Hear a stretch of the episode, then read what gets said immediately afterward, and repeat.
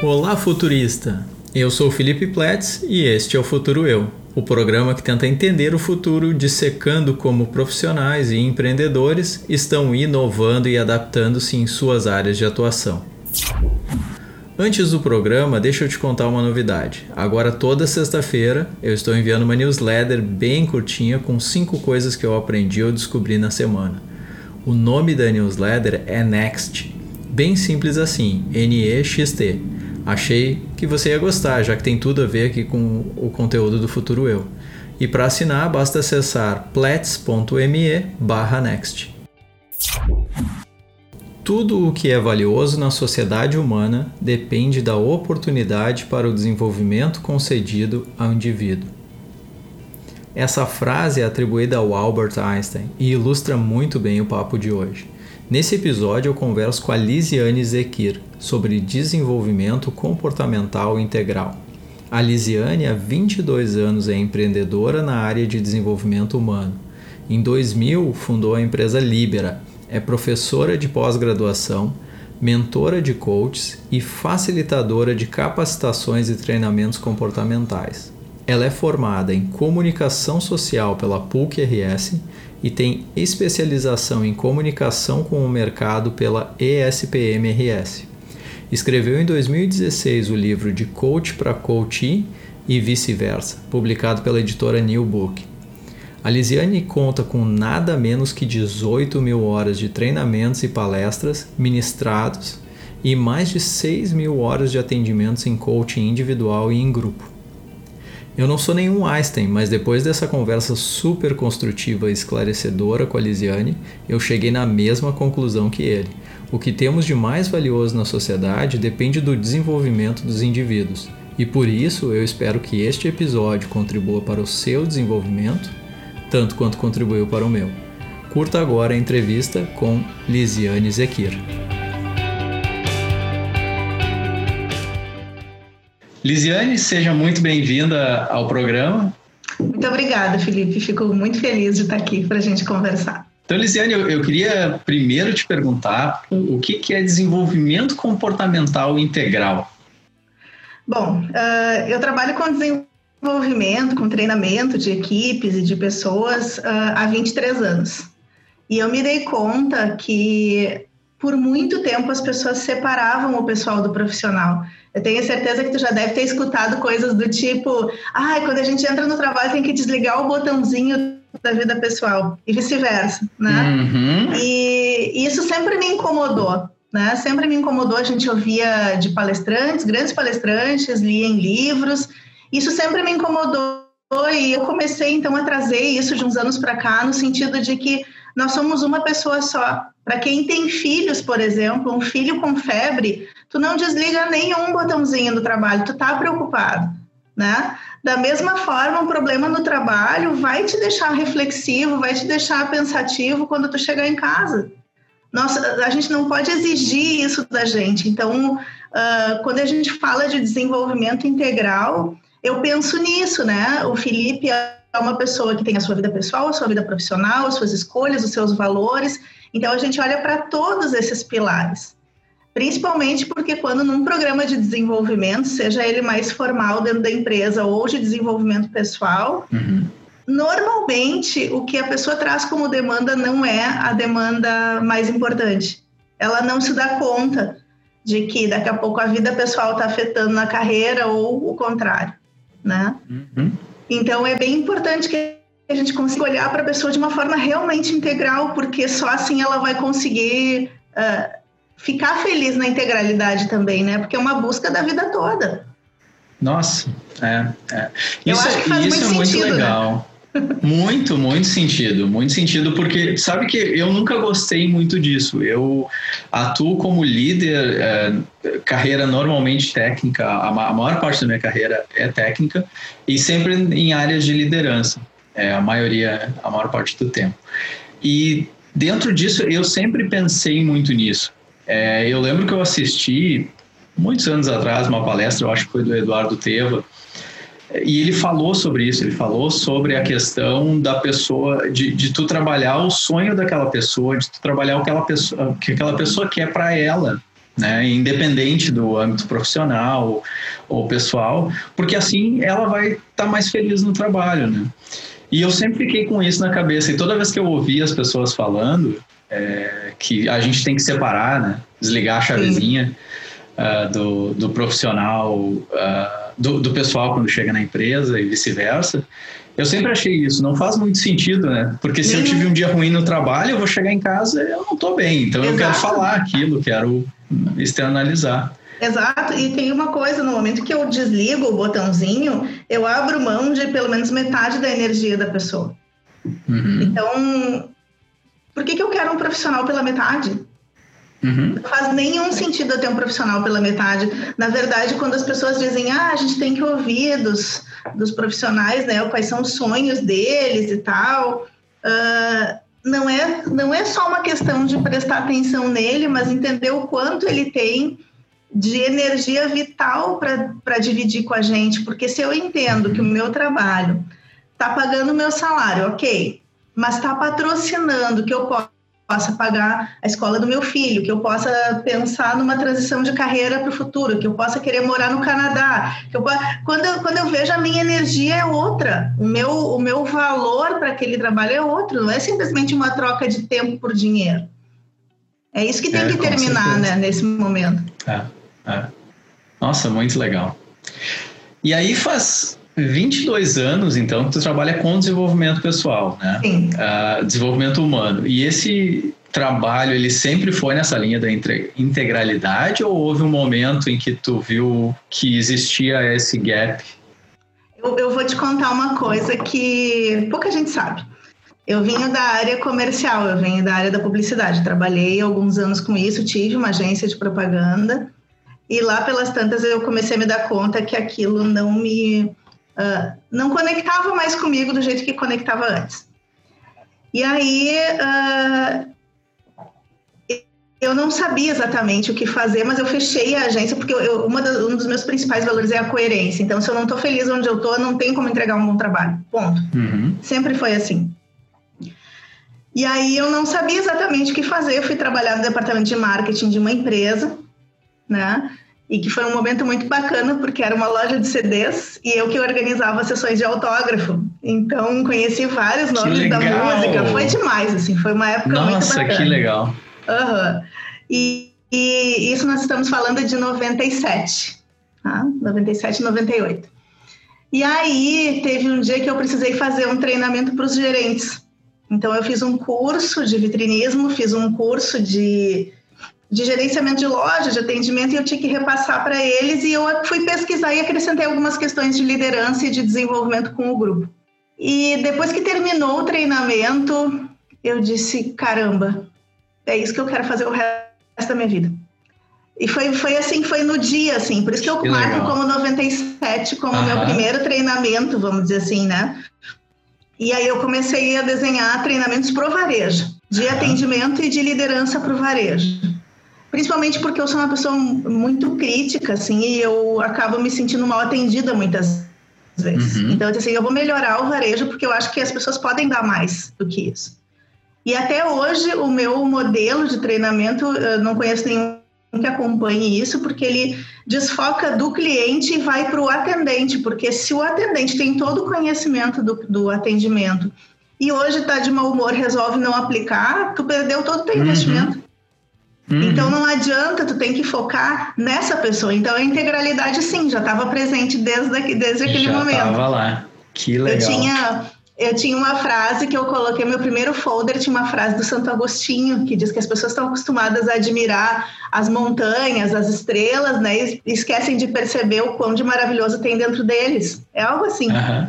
E é isso, assim, pessoas felizes elas produzem diferente, elas produzem melhor, elas entregam melhor. E a gente parece que ainda não descobriu isso, faz 23 anos, que parece que é uma bandeira quase solitária, né? É, é. E de uns anos para cá começou a ter outras, uh, vamos dizer assim, outras frentes defendendo isso, porque as pessoas começaram a se dar conta que dá dinheiro investir uhum, na saúde do funcionário, uhum. investir na, na, no bem-estar do funcionário e com a pandemia isso vai ficar mais forte ainda daqui para frente. Não, com certeza, é. E, e falando em pandemia, é, como que isso afeta, a, afeta uh, o teu trabalho né, com o desenvolvimento humano? Tem, tu tem visto que está afetando as pessoas? Tu tem tido uma demanda diferente? Como é que está isso para ti? Sim, uh, eu acho que o primeiro mês assim foi um mês de confusão para todo mundo né? Porque a gente não estava acostumado, era uma coisa que era impensada, vamos dizer assim, né, no nosso dia a dia. Muitas pessoas começaram a olhar para si porque esse era o único caminho possível, porque havia uma certa confusão, existem outras demandas, existem outras outros desafios, porque daqui a pouco eu não tenho nenhum espaço na minha casa para trabalhar remoto. Daqui a pouco eu tenho dois filhos que estão em idade escolar e eu não tenho como gerenciar isso. De repente, a minha empresa quer que eu faça presencial porque acha que vai me controlar melhor. Então, eu também tenho o, a questão da, da tensão de ir e voltar todos os dias para o meu trabalho. Então, são várias questões que remetem à saúde mental. Uhum. Por outro lado, está sendo um momento riquíssimo para aquelas pessoas que nunca tinham olhado para isso com mais, um, mais cuidado, vamos dizer assim, né? E está sendo um convite no sentido de que, bom, se tu vai conviver mais tempo contigo e tu tá com um pouco mais de tempo livre, vamos dizer assim, para uhum. pensar, aproveita. Né? E claro. aí uma coisa que uma coisa que eu procurei fazer foi assim, a maioria dos meus coaches recentes, vamos dizer assim, e as pessoas que eu estava acompanhando, eu fiz uma sessão gratuita com cada um para ver como é que estavam, se estavam precisando de alguma coisa, porque às vezes eu só preciso botar para fora, né? Do tipo, uhum. Lizzie, não estou aguentando, nossa, não imaginei que eu ia estar assim, ou coisas desse tipo. E a grande maioria, eu fiquei muito feliz com isso e comprova algo que eu sempre venho dizendo, que é a questão do autoconhecimento é super importante para a gente se desenvolver. Uhum.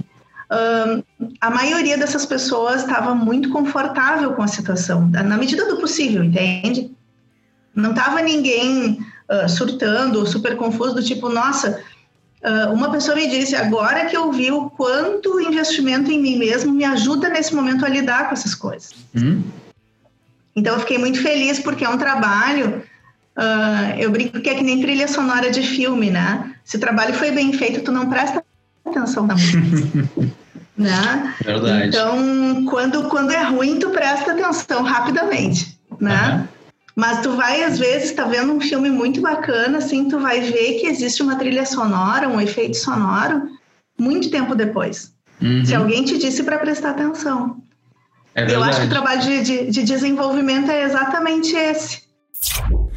E sabe que o ano passado, é, eu até comentei isso em outro episódio aqui anterior, eu fiz um treinamento aqui com uma empresa que eu, eu gostei muito do, do treinamento, uhum. uh, e ele era, ele era sobre liderança, é, então feedback, de, delegar e tudo mais. E um, uma das primeiras, o, primeiro assunto que a gente abordou nesse treinamento foi justamente o autoconhecimento, né? A importância do autoconhecimento e tudo mais. Sim. E é engraçado que é uma coisa que eu acho que inconscientemente eu, de certa forma, fazia. Eu comecei a meditar, eu tinha 23 anos, eu acho. É, Legal. Eu, muito, muito cedo na carreira eu acabei tendo algumas responsabilidades que eu não soube lidar. E, e aí eu enfim, trabalhava virando noite, trabalhava demais, workaholic total, então é, eu tive que buscar alguma coisa. Aí comecei a, a buscar alguns meios de. E, e, eu sei o quanto isso me ajudou. Né? Esse tipo de prática, por exemplo, eu, eu faço até hoje a meditação. Não, pra, não, não faço todo dia, é uma coisa que eu faço dia sim, dia não, umas duas, três vezes por semana e tal, e acaba me ajudando. Esse tipo de prática é, o que, que tu acha? Faz sentido isso para a pessoa desligar a mente e tudo mais dentro do, do teu trabalho? Eu acho que faz total sentido. Né? Eu não vou dizer que ela é obrigatória, mas todo mundo que procura meditar de alguma forma tem um resultado muito positivo. O que a gente precisa fazer é quebrar esse paradigma que de que a meditação é tu sentar durante uma hora em posição de lótus e não pensar em nada, porque essa é uma uhum. visão muito distorcida da meditação. É. Né? O Osho mesmo falava né, que a meditação ela vai te trazer alguns pensamentos porque tu não deixa de pensar, não existe a história da tela branca. Né? Existe uhum. a sensação de tu de entender que está vindo um pensamento e deixar ele embora. Uhum. Tem até uma, uma história, não sei se tu conhece, que eu acho que ela é bem curtinha, acho que vale como exemplo aqui. Que tinha dois monges uh, indo até o mosteiro, enfim, e encontraram uma mulher pedindo ajuda para atravessar um rio. Ela não estava conseguindo atravessar o rio. E aí um dos monges se ofereceu, pegou ela no colo, atravessou o rio e deixou ela do outro lado da margem. E aí eles seguem em silêncio, eles têm volta de silêncio. Daqui a pouco o outro monge se incomoda horrores e diz assim: a gente tem uh, uh, o voto de castidade, a gente tem voto de silêncio. Tu pegou uma mulher no colo e atravessou o rio com ela. E ele responde: sim, mas eu deixei ela lá na margem. Tu continua carregando ela contigo. E é exatamente Nossa. isso. O exercício é. da, da meditação é esse: é tu entender que o, os pensamentos vão vir, mas o quanto tu está disposto a desapegar desse sentimento, né? uhum. né? Esse é um exercício. Uhum. E tem mais uma, a gente pode meditar fazendo uma série de outras coisas, a gente pode escolher uma atividade que a gente faça, que a gente goste muito, ela também é uma meditação. Uhum. Seja lá pintar, cuidar das plantas, também é um exercício de mindfulness. Uhum, então, para cada um vai servir de um jeito diferente. O importante é tu ter uma válvula de escape. Uhum, eu acho que esse é, é o verdade. ponto fundamental, assim. E para mim fez, fez todo sentido, assim, agora que tu falou de ter a válvula de escape, uhum. né, deixar as coisas uh, irem, né, não, não se apegar daqui a é. pouco algumas coisas que não servem mais. Exato, e essa tensão, ela, ela vai para algum lugar, entende? A gente entende, muitas vezes a gente aprendeu que segurar a tensão era a melhor coisa, né? Uhum. Só que isso vai para algum lugar e o que, que acontece? Eu vou ficando doente. Eu não trabalho essa tensão e daí ou eu como demais ou me dá muita dor de cabeça porque o tensional está todo afetado. O corpo vai responder de alguma forma. Então, hoje a gente tem um dado que é assustador, que tem mais de 100 mil pessoas por ano que se afastam do ambiente de trabalho por doenças psicossomáticas. Uhum. Isso a gente não contando aquelas pessoas que se usam de três ou quatro paliativos para conseguir aguentar o trabalho. Então, assim, é muito sério. As empresas estão se voltando para cuidar dos seus funcionários porque realmente a gente não tem outra saída. Eu preciso cuidar é. deles. Eu não posso ficar usando, assim como na, na década de 80 as pessoas eram vistas de uma forma mais descartável, não tem mais espaço para isso. É, é verdade. É, até me chamou muito a atenção que antes, antes de nós gravarmos o episódio eu estava olhando o teu site uhum. é, e eu li lá um fato que, que me chamou a atenção, eu até anotei aqui para a gente conversar, uhum. que é a uhum. estimativa de que no Brasil 3,5% do PIB é perdido com custos relacionados ao estresse no trabalho é, é um número alarmante, né? 3,5% do PIB é um, é um, um, valor de investimento relativamente alto para o país, né? Para a economia é, do país. E assim, talvez só nesse momento que a gente esteja uh, perdendo no bolso, as grandes empresas comecem a pensar. Uhum. Tanto é que tem um movimento do Drauzio Varela com o Senai pensando em, em boas práticas. Uh, de, de trabalho para diminuir o estresse, já tem a mesma ginástica laboral, que é uma coisa super antiga nas empresas, era uhum. deixada em segundo plano, era uh, quase de que ridicularizada de alguma forma, né? É, então, é. hoje, boas práticas de trabalho, elas vão tomando um espaço cada vez maior. É importantíssimo que a gente tenha esse cuidado com as pessoas, porque são elas que levam adiante as metas uhum. e o planejamento estratégico. Ele não acontece é, magicamente. Né? E eu acho que também tem uma questão da entrada das, das, das gerações Y e Z, uh, que também são gerações que têm um olhar sobre o propósito de uma forma muito diferente.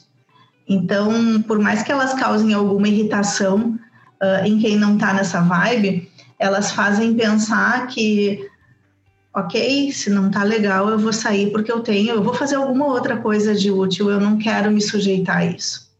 É. O trabalho não é tudo. Eu acho que o, o vamos dizer assim, uh, o slogan, né, pós-pandemia, vai ser o trabalho não é tudo, né? É. Porque ele é muito, é uma parte muito grande da nossa vida, ele nos traz realização, ele é muito importante sim, porque ele viabiliza a nossa vida prática, mas se eu não tiver saúde, se eu não tiver um bem-estar, se eu não tiver uhum. feliz, de que vale esse trabalho? É, é, verdade, e eu acho que outra coisa também que eu tenho visto uh, acontecer bastante é a questão das pessoas, como tu uh, falou, as novas gerações elas estão preocupadas com o propósito. Então, diferente do que a gente via com os nossos pais, ou mesmo conosco mesmo, em início de carreira, lá onde era mais um trabalhando, Hoje em dia as pessoas buscam propósito, elas vão trabalhar numa empresa que está alinhada com o que elas uhum. querem, claro, é dentro das possibilidades. É, mas à medida que essas possibilidades elas estão caminhando e algumas empresas enxergam isso mais que outras, eu entendo que isso é um diferencial uh, competitivo muito rico, né?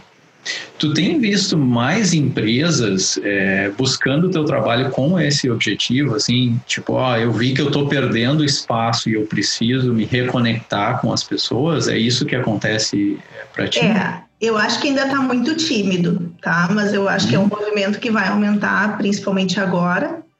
Uhum. E é interessante porque eu tenho, eu tenho um projeto autoral que eu lancei alguns anos atrás que chama Revolução Amorosa, que ele fala justamente de tu te reconectar contigo mesmo para tu trazer leveza, enxergar que tu tem recursos internos para trazer leveza para o teu dia a dia, independente se é um trabalho que tu já ama ou se tu está num processo de desenvolvimento. Nem todo mundo chegou onde quer, tá? Uhum. É, mas eu preciso estar feliz agora, né? Eu preciso curtir o caminho também. E esse projeto, ele dá um resultado muito interessante eu lancei ele inicialmente para pessoas físicas, a gente fez 14 edições em três anos. E depois surgiu Revolução Amorosa na Empresa, que é uma construção de team building com o conceito da Revolução Amorosa também. E hoje a gente tem um projeto que chama Amor, a competência dos grandes líderes, que também faz parte desse guarda-chuva. E o Conversas que Revolucionam, que é um projeto para trazer as pessoas para conversar no conceito da revolução amorosa. Então, leva alguns uhum. especialistas, a gente faz algumas mentorias em grupo, e tudo isso leva uma hora, uma hora e meia, assim, são eventos mensais que agora a gente está começando a fazer online. Uhum. E aí é super interessante, porque as pessoas adoram o conceito, as pessoas vivenciam e veem que dá resultado. As pessoas participaram do Revolução Amorosa, levam para sua empresa e me dizem, Liz, está super legal, nós vamos fazer aqui, só vou te pedir uma coisa, uh, vamos tirar esse nome?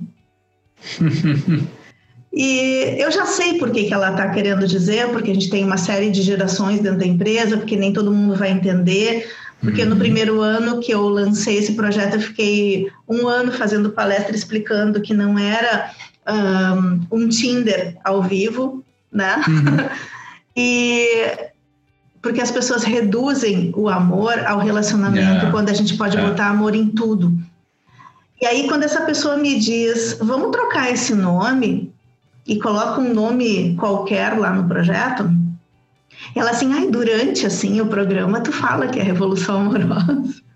uh, eu entendo da preocupação dessa pessoa que está contratando, dela não ser ridicularizada dentro da empresa. Uhum. E aí eu vejo o quanto a gente tem para caminhar ainda. É, é, é importante, é importante que a gente veja isso, porque a única coisa que vai nos salvar é o amor e a gente está com ele ali do lado e não está uhum. uh, colocando isso em prática, né? Então, eu acho que isso vai aumentar, eu acho que vai, vai ser buscado com mais frequência, mas ainda tem um pouco desse receio. E é engraçado o quanto, como tu falou, né, o nome Revolução Amorosa causa esse tipo de, de rejeição ou preocupação da pessoa, né? Sim. Talvez ela não esteja rejeitando, mas pelo menos preocupada com as ser ridicularizada, como tu falou pelo nome. Uhum, uhum. E como isso é fundamental para o problema em si, né? Como tu comentou. É claro. E aí tu, tu vai trocar e tu vai colocar desenvolvendo pessoas em alta performance. Não tem coisa que mais me, me entristeça de fazer isso, entende? Mas eu entendo também a preocupação, porque muitas vezes a pessoa que está contratando, ela está também construindo a sua voz dentro da empresa. E eu preciso entender o momento que ela está passando. Né? Uhum. Então, e para mim, o que eu gosto é de ir lá provocar as pessoas para pensar a respeito. Então, se tiver que mudar de nome, está tudo bem. Né? Sim. Mas... É, tu, tu, vai passar a tua mensagem igual, né? É, é... é, eu acho que ela teria mais força, eu acho que ela daria claro. mais, mais, uh, uh, mais, impacto e mais desconforto, porque eu acho que a partir do claro. desconforto tu para para pensar. Mas eu entendo que é o que a gente pode fazer nesse momento. Uhum, uhum. E tá tudo certo, não tem problema. Vamos andando devagarinho, talvez. Eu levei 20 anos, uh, 18 anos para conseguir assumir de fazer um trabalho como esse. Antes eu só fazia trabalhos mais técnicos. Apesar de colocar autoconhecimento, eu, eu, vamos dizer assim, me vendia ao sistema de dizer alta performance, super liderança, atendimento nota 10 e tal. Então, assim, hoje eu vejo que o Revolução Amorosa é um projeto de vida para mim, porque eu quero, o meu propósito principal é deixar as pessoas confortáveis a ponto delas se sentirem uh, encorajadas a mostrar o seu melhor. E se eu não mostrar o meu melhor, eu também não posso fazer isso. E, e como é que funciona a Revolução Amorosa? Dá para dar algum spoiler, assim, alguma... Dá, claro que dá. então, o Revolução Amorosa é um projeto que surgiu, uh, vamos dizer assim, como base de tudo que eu já desenvolvi, né? E com algumas, alguns programas que eu fui me desenvolvendo também, porque eu estou sempre procurando aprender. E foi, eu lancei ele em 2017, ele já estava guardado lá desde 2013, 14. Eu achava que ainda não era momento de lançar. Uh, mas daí aconteceu que naquele ano eu tive três pessoas muito próximas a mim que tiveram uh, câncer naquele período né? As três no mesmo período e todas as três com um diagnóstico de que tinha sido psicossomático. E aquilo me impactou muito forte porque eram pessoas com menos de 30 anos. E eu pensei, caramba, a gente não pode, a gente não pode estar morrendo por causa disso, entende? Uh, felizmente nenhuma delas morreu, enfim, mas me, me impactou de tal forma que eu disse, eu preciso fazer alguma coisa porque eu já tenho como fazer. Uhum. E aí, o Revolução Amorosa é um projeto que engloba quatro fases. Eu usei a sigla LOVE justamente para reforçar. Uhum. E o, os primeiros, a gente faz algumas atividades, ele é de um dia e meio de imersão. Uh, a pessoa vai, vai para casa à noite, mas enfim, um dia e meio só para aquilo, onde a gente primeiro trabalha como eu escolher o que eu vou levar na minha mochila porque na verdade eu carrego pedras na minha mochila que não são minhas. Eu, eu fico cuidando da responsabilidade que alguém colocou em mim e que não é minha. A culpa de alguma coisa, o medo de alguma coisa, e essa mochila vai ficando pesada e eu não consigo crescer, eu não consigo subir minha montanha se a minha mochila está pesada. Então a gente faz alguns exercícios nesse sentido, de olhar, abrir a mochila e pensar o que, que serve aqui para mim e levar só o que eu preciso levar na minha mochila. Uhum. Num segundo momento, a gente pensa, ok, como é que eu vou ocupar esse espaço? Porque eu tenho um espaço e a maioria das pessoas tem receio de ocupar. Porque a gente aprendeu que é feio dizer que a gente é bom, a gente aprendeu uh, que eu devo sempre dar espaço para o outro, e poucas pessoas que se arriscam a ocupar o seu espaço, a gente olha com um pouco de desdém no sentido de, nossa, como está sendo arrogante, como a grande maioria das pessoas, nem todo mundo. Uhum. Mas assim, uh, então esse, esse, segundo momento é a gente entrar em contato com a, a, nossa própria força. Todo mundo é muito especial e a gente precisa uh, encorajar as pessoas a fazer isso. O mundo precisa de mais gente com brilho no olho.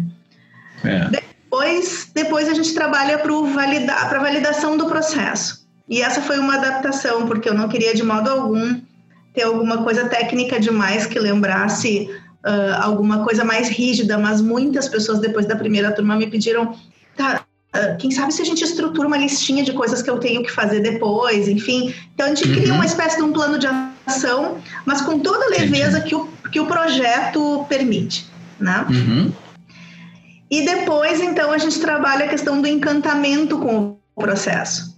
Porque eu preciso exercitar o reconhecendo o outro, o agradecer, o, o encantamento, o, o, se maravilhar com o dia a dia, porque não é só, não é um ponto de chegada, mas a trajetória toda. É. Então, esse, essas são as quatro, os quatro grandes momentos do projeto. Cada um deles tem quatro, cinco exercícios práticos, ele é todo vivencial. E aí nós temos um desafio, porque com o tempo de pandemia a gente não consegue fazer isso. Uhum. Né? Então, eu tenho um projeto no YouTube que chama Um Passo por Dia, que ele é muito ligado com Revolução Amorosa, que diz que grandes revoluções começam com pequenos passos. E aí são vídeos de quatro a cinco minutos, onde eu sugiro um passo por dia, né? Uhum, Toda uhum. semana tem um novo lá, nós já temos uns 30 um, passos lá. E aí nós vamos ter alguma coisa nesse sentido no online, até que a gente possa entender como trazer o Revolução Amorosa com a mesma qualidade de processamento uhum. e de reflexão para o online. Mas está sendo um desafio para todo mundo. E, de novo, a gente tem que olhar com leveza para isso, porque a tensão só vai te fazer reduzir a tua velocidade, reduzir o teu ritmo de uma forma negativa.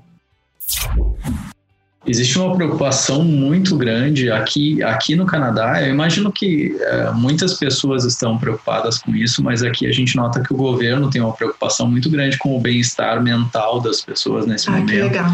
Então, um, eles distribuem cartilhas, é, a gente recebeu um livrinho é, aqui em casa, que ele é distribuído por uma organização uh, sem fins lucrativos, e ele fala sobre várias coisas, desde tu meditar, a questão de é, tu achar o que, que tu pode fazer para exercitar a tua mente, exercitar a tua sociabilidade, né, sem afetar os demais. Então, a questão de tu ligar para os parentes, para os amigos, né, não te afastar ou te fechar nesse momento. Uhum. E eu noto como é, eu, eu, vim recentemente para o Canadá. Então, assim, às vezes eu falo para as pessoas, a minha inclusão aqui ela é muito recente, está acontecendo, né, a minha uhum. inclusão na sociedade e tudo mais. E no Brasil eu noto que falta muito isso. A gente tem pouco a preocupação com estar uh, uh, de bem com né, o nosso mental, o nosso uhum. social.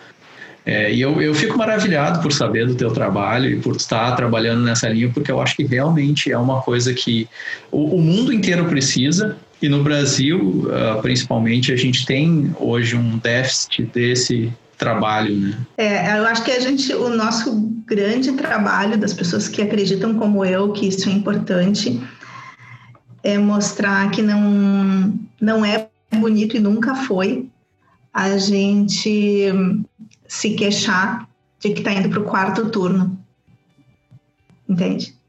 A gente é. precisa entender que existe um ritmo, é. né? E que eu posso parar e que está tudo bem um, se eu estou produzindo bem, eu parar e tomar um café com uma amiga é. no meio da tarde e que tá tudo certo, eu tenho um espaço para ler um livro, mesmo que ele não seja da área que eu, que eu trabalho, entende? Uhum. É como uhum. se as uhum. pessoas não se autorizassem a, a viver de verdade. E é isso que, que faz com que a gente fique adoecido e não chegue no nosso objetivo de jeito nenhum, porque não tem. Ah, não quer dizer, ah, todo mundo então que, que é workaholic não vai chegar. Não, vai chegar, mas a que preço? É. A que preço? Vale a pena esse preço? Eu sempre fui muito workaholic e ainda sou. É, eu acho que hoje, é, e hoje eu acho que eu, eu aprendi a conviver e aceitar isso, porque por muito tempo eu me culpava e tentava resolver o problema. Mas tu consegue meditar, então tu já tá Exato. entendendo. Tu tá entendendo é. assim, ó, o workaholic, ele simplesmente não vê outra coisa senão o seu trabalho. É. é. Então, ele vai fazer um encontro, mas ele tem que ser um encontro de negócios. Ele vai ler um uhum. livro, mas tem que ser um livro da área dele. Entende? Porque é como se a gente é. ficasse monotemático. É verdade. Entende? Tu já não é mais, desculpa, né? Mas tu não, já não, não, é não mas. Não, é, é, mas faz sentido, faz sentido. Eu ainda trabalho muito, então só. Trabalhar muito é bom, entende? Desde que a gente esteja feliz e confortável com aquilo. É, Desde é. que o nosso. Ah, eu trabalho muito sentado, mas eu levanto a cada duas horas e faço um belo alongamento. Eu, eu é. faço as minhas refeições, eu tenho espaço para as pessoas que são uhum. queridas para mim tudo certo, não tem problema Sim, tu, tu deixa de prejudicar as outras esferas, né? Exato. Em busca, é. Exato. É. Até, até, porque eu, eu acho que, é, independente do conceito que você tenha de sucesso, o sucesso ele depende sempre de várias uh, esferas, né? E, e, é uma questão que ela não é linear, né? Então, assim, independente do que for, né? É, o sucesso ele pode ser a pessoa ter fama, ter dinheiro, pessoa ir morar fora. Tem uma série de possibilidades que a pessoa pode encarar como seu sucesso. Eu sempre entendi assim. E ele, para mim, nunca foi, e eu acho que para ninguém ele é uma questão linear de um passo depois do outro. Ele é uma construção das tuas esferas e pode financeira, mudar, trabalho, e pode mudar amorosa. Momento. É verdade. E é. aí, eu tava. Semana passada mesmo a gente fez uma live sobre sucesso, porque no início da semana eu postei um vídeo sobre sucesso. E é um assunto que eu gosto muito de conversar, porque as pessoas tendem a entender o sucesso como um indicador do outro, né? E, uhum. e é por isso que a gente parece que nunca está satisfeito, a gente precisa ter os nossos indicadores, porque aos nossos olhos o outro sempre vai estar na frente, porque o indicador é dele. E, e eu preciso entender que o que, que é sucesso para mim. Uhum. Depois disso, fica mais fácil de eu entender onde é que eu tô, na minha régua. É, é, é. E ela pode mudar a qualquer momento. ela é muda a qualquer momento. É verdade. E, e, pode ser por fatores externos imprevisíveis como o coronavírus. Como o coronavírus, exatamente. que mudou para muita gente. É, daqui a pouco eu ter sucesso hoje, é eu conseguir estar com saúde e permitir que eu consiga trabalhar em condições que me permitam me manter em saúde, com saúde. Hum, uhum. E pronto, o resto eu vejo depois. Né? Então, assim, para cada um vai ser diferente. É. E já que a gente tocou no assunto, o que, que é o sucesso para a Lisiane? É uma boa pergunta. Para mim, para mim, é, eu, eu vou te ser bem honesta, assim, o meu maior indicador é um cliente chegar e me dizer Liz, é tão legal a gente terminar o nosso trabalho e eu ver o quanto eu avancei. Sabe? Eu acho que para mim isso é o que mais me dá satisfação, porque o trabalho de autodesenvolvimento, o trabalho que eu me proponho a fazer, as pessoas me perguntam uh, quando vão fazer uma, uma reunião comigo para a gente fechar, enfim, alguma coisa, uh, as pessoas dizem assim, tá, mas como é que vai funcionar o nosso trabalho? Eu não tenho a mínima ideia. Porque para cada pessoa é um trabalho diferente. Uh, eu já estudei várias linhas de trabalho, mas a linha que eu mais sigo me diz que cada pessoa é única e que cada processo vai ser diferente. Que eu posso te dizer, assim, o que, que eu posso te garantir? Ah, mas tu pode garantir que eu vou chegar aqui aqui ou lá. Não, não posso. Mas eu posso te garantir que tu vai ficar desconfortável, que em alguns momentos tu vai ficar incomodado com as coisas que a gente vai trabalhar. Mas eu te garanto que tu vai sair diferente desse processo. Se assim tu decidir, né? Então, eu acho que quando alguém chega para mim e diz assim: Nossa, eu participei de um processo seletivo e quando eu tive que falar meu respeito, eu me dei conta de como eu estava diferente. Ou então uhum. eu vejo os meus clientes avançando e tendo sucesso, esse é o meu sucesso. Eu não tenho pretensões egóicas da capa de revista, do essas coisas não fazem parte do meu indicador de sucesso. Mas eu quero que os meus clientes cheguem lá, se isso for importante para eles, entende? Então isso isso me me engrandece sabendo que eu estou fazendo alguma coisa para o nosso mundo ficar melhor para que a gente uhum. tenha mais gente com brilho no olho, para que a gente tenha mais gente satisfeita com as suas escolhas. Isso, para mim, é o, é o que vale nesse momento. E já que, já que a gente está falando é, de, desse ponto, que o sucesso para ti são, são as pessoas estarem satisfeitas, qual é o perfil de público? Quem é que chega para ti? Quem é que procura a Lisiane para fazer seu autodesenvolvimento, principalmente no âmbito é, pessoal, né? Eu entendo que tu tenha uh, o trabalho para a pessoa física e para a pessoa jurídica, uhum. né? Mas a pessoa física que te procura, qual é esse perfil? Vamos dizer assim, num, num, num segmento mais amplo, qualquer pessoa que queira passar por um processo de mudança, qualquer pessoa que esteja desconfortável com coisas que tem nesse momento, né? Dentro do, do que ela avaliou. Mas eu tenho dois grandes públicos. Eu tenho um público mais jovem, de 20 e poucos a 30 e poucos, que acha que ainda não se encontrou na sua profissão e às vezes precisa fazer um ajuste. Esse é um dos públicos. Uh, e o outro uh, é um público que passou ali dos 40, mais ou menos, e se deu conta que pode fazer coisas diferentes.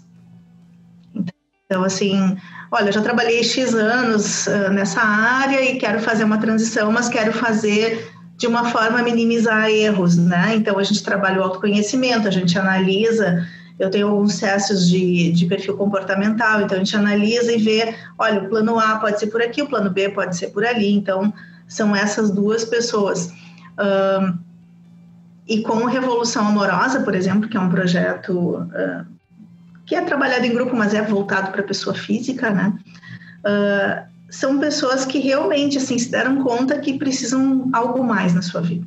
Precisam se sentir mais completos, mais satisfeitos com o que estão fazendo e parece que tudo está bem, mas falta alguma coisa. Uhum. Então, a partir do desconforto, a gente vai encontrando o público, né? Porque enquanto tudo está bem, eu prefiro não pensar. A gente aprendeu a se anestesiar de alguma forma, né? Então, quando começa. Uh, hoje, hoje a gente vai começar um, um novo processo de coaching com uma pessoa que foi indicada por dois clientes meus. E eu disse para eles, tá, o que que, o que que tá te incomodando hoje? Porque é uma das perguntas que eu gosto de fazer, né? E ele me diz, na verdade, não tem nada me incomodando. Mas eu sei que eu posso ser melhor do que eu sou. Então eu quero trabalhar nisso. Então, eu achei muito legal, porque eu tenho certeza que tem coisas incomodando ele, mas não o suficiente para ele dizer que é um incômodo. Uhum. Só que ele quer melhorar. O que, que ele me diz com isso? Ele quer melhorar a empregabilidade dele, ele quer se sentir mais bem colocado dentro da empresa que ele está. Mas não é nada que esteja incomodando ele, vamos dizer assim. E é o melhor momento para fazer, porque quando a água já está no pescoço, fica um pouco mais difícil, eu tenho que mudar meio uh, na marra. Aí não é tão fácil. É. Mudança já não é fácil, né? Justo. Ainda mais com a pressão. Justo, é isso mesmo. E qual é o primeiro passo para alguém que está buscando uma mudança para si? Assim, o que, qual, qual que tu enxerga que é o primeiro passo que essa pessoa pode dar em direção a um, a um, a um lugar melhor? ligar para Elisiane. Não, não, tô brincando. Ah, não, mas esse... esse é o segundo passo. Esse é o segundo passo. eu, eu, eu ia complementar, eu ia pegar o gancho ia dizer e ligar para Elisiane. Então, é. já acabou com o meu gancho. não, mas eu acho que assim, talvez o primeiro passo seja o mais difícil, que é eu, eu estar disposto a abrir mão. É uma frase bem clichê, tá? Mas eu acho que ela vale muito aqui, que é abrir mão da pessoa que eu sou pela pessoa que eu posso ser. Eu acho que quando a gente começa um processo de autoconhecimento, às vezes a gente não se dá conta do quão profundo isso é. Eu preciso estar muito atento uh, a mudanças que vão acontecer, talvez sem eu mesmo perceber, mas eu estar disposto, e muitas vezes isso significa deixar um trabalho que eu ok, é um trabalho bom, que não me faz mal e tudo, mas que ele não combina mais com a pessoa que eu estou me tornando. Hum. Então, uma das perguntas que eu sempre faço para a pessoa que vem me procurar é se ela está disposta a abrir mão das coisas que não vão fazer mais sentido, porque às vezes é um relacionamento, às vezes é uma cidade, às vezes é um país, às vezes é um, uma forma de trabalhar então, assim, não é tão comum mudanças tão radicais, mas eu já tive pessoas que realmente se deram conta de que a área que elas estavam trabalhando não combinava absolutamente com o que ela pensava e com o que ela era naquele momento. Mas não é porque o processo fez isso, entende? Ela só se claro. deu conta de. Claro, claro. Então, e como isso é comum, né? É. As, as gente, pessoas. É... A gente se acostuma É, é, é esse, isso, esse, é o problema, assim, é, a gente deveria a cada ano ou dois anos revisitar os nossos valores, porque eles vão se ajustando conforme a gente vai tendo mais maturidade, conforme a gente vai aprimorando questões eh, pessoais, enfim, integrais, né? Uhum. Seria importante revisitar. E eu acho que o, o mundo está tão doido nesse momento agora porque está todo mundo revisitando de propósito. Né? Eu estou uhum. tendo que fazer algumas avaliações muito importantes de quem eu sou, uh, o que, que é importante para mim e talvez rapidamente essas coisas tenham mudado com a questão da pandemia porque é um fator externo importante que me fez pensar o quanto eu estou dando valor para a minha saúde, o quanto eu dou valor para as pessoas que são importantes para mim, o quanto eu dou valor para o dinheiro, do que, que exatamente eu preciso. Então, tem muitas coisas que vão mudar daqui para frente e está sendo um desafio e tanto para as pessoas que analisam tendências de consumo, por exemplo, entender uhum. o que, que vai sobrar disso tudo, porque a gente ainda é. não sabe. Isso é maravilhoso, a gente está no meio de uma transformação que vai ser colocada nos livros de história. É verdade. É, e é, é uma mudança que eu consigo enxergar bem a questão de como os consumidores estão é, mudando, como tu falou, e as empresas estão tendo que se adaptar, estão tendo que mudar. E apesar de muitas ainda estarem esperando a volta ao normal, é, a minha visão é de que o normal nunca vai Acabou. voltar, né? Acabou, querido. nem o novo normal.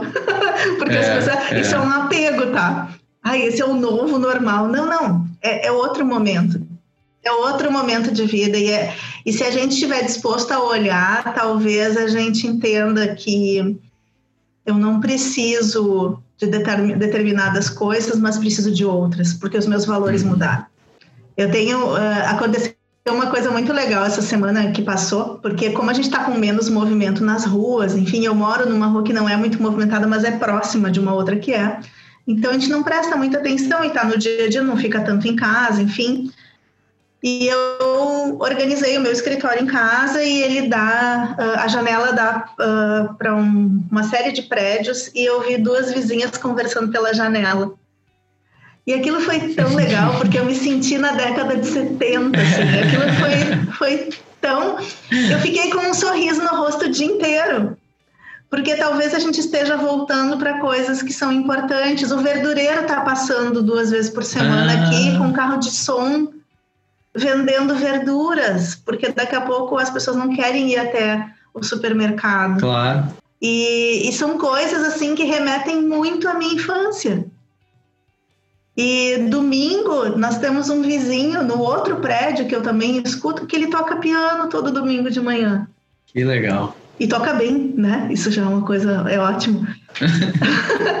então, isso é, isso é espetacular a gente perceber as coisas que estão à nossa volta e que sempre estiveram e que a gente daqui a pouco não estava prestando atenção. Uhum, Quantas mais estão passando despercebidas por nós? Né? Aquele cuidado que a gente está tendo com as plantas plantas.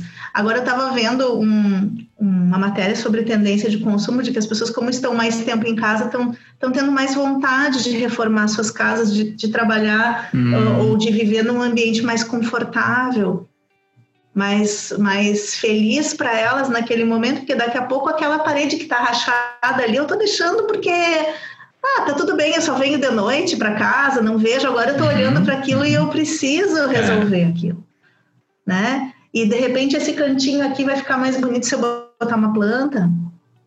Tem tanta coisa que dá para fazer e que não custa tanto é dinheiro, é entende? E que vai é. transformando nosso, a nossa casa realmente no nosso lar. Uhum. Eu vejo, eu vejo muito mais mudanças positivas do que negativas nesse momento, apesar de ser um momento doloroso para muitos setores da economia, inclusive o meu. É, né? Mas eu entendo que tem coisas que a gente não tem uh, como fugir nesse momento. E já que a gente está falando de futuro, Lisiane, hum. então eu vou te perguntar quem é a futura Lisiane? Bom, eu tive pensando isso porque eu ouvi os outros podcasts, eu sei que essa pergunta vinha. e eu acho que se eu conseguir ampliar essa influência, vamos dizer assim, para que as pessoas se sintam cada vez mais encorajadas a fazer o seu melhor, eu tenho certeza que eu vou estar feliz. Eu quero, hoje o meu trabalho é uh, exercitar essa ampliação, seja lá através de meios digitais, enfim, que hoje são uma possibilidade muito forte para o meu trabalho, sem perder esse olhar quase infantil que eu tenho para o meu trabalho, uh, no sentido de me encantar todas as vezes que eu tenho uma pessoa diferente na minha frente. Então, se eu conseguir ampliar isso para pessoas que consigam enxergar isso, ainda que de uma forma empacotada digitalmente, elas ainda consigam olhar esse meu brilho no olho e se sintam autorizadas a fazer o mesmo, o meu futuro eu tá bem satisfeito, bem feliz. Coisa boa, é bom ouvir isso, é bom quando quando as pessoas elas estão dispostas a ajudar os outros e, e ficarem felizes por isso e, e, ajudar no desenvolvimento pessoal. Eu fico maravilhado, adorei a nossa entrevista. Eu também. É, queria agradecer muito, Lisiane, por ter participado aqui do programa, foi um prazer enorme. Da mesma forma, Felipe, muito obrigada, porque é sempre bom a gente poder falar sobre isso para que as pessoas comecem a colocar uma pequena semente de que é possível a gente unir trabalho, bem-estar, felicidade, tudo de uma forma integral. É verdade, coisa boa. Eu vou deixar os links então do teu trabalho, Lisiane, no show notes aqui do episódio para quem quiser. Tem algum último recado, alguma algum projeto, alguma coisa que queira compartilhar com o pessoal aqui? Eu acho que um, um bom recado que eu gostaria de ter ouvido ou que eu escutei de uma voz interior é confia, né, naquilo que tu que tu acredita. Eu acho que muitas vezes a gente esquece que nós temos uma sabedoria interna que nos permite crescer muito mais do que a gente pode imaginar. E acho que essa olhar para dentro nesse momento faz toda a diferença para que eu possa encontrar essa, essa sabedoria e dizer é isso, mesmo que todo mundo esteja dizendo o contrário. Legal. Então tá, obrigado, Lisiane. Obrigada, querido.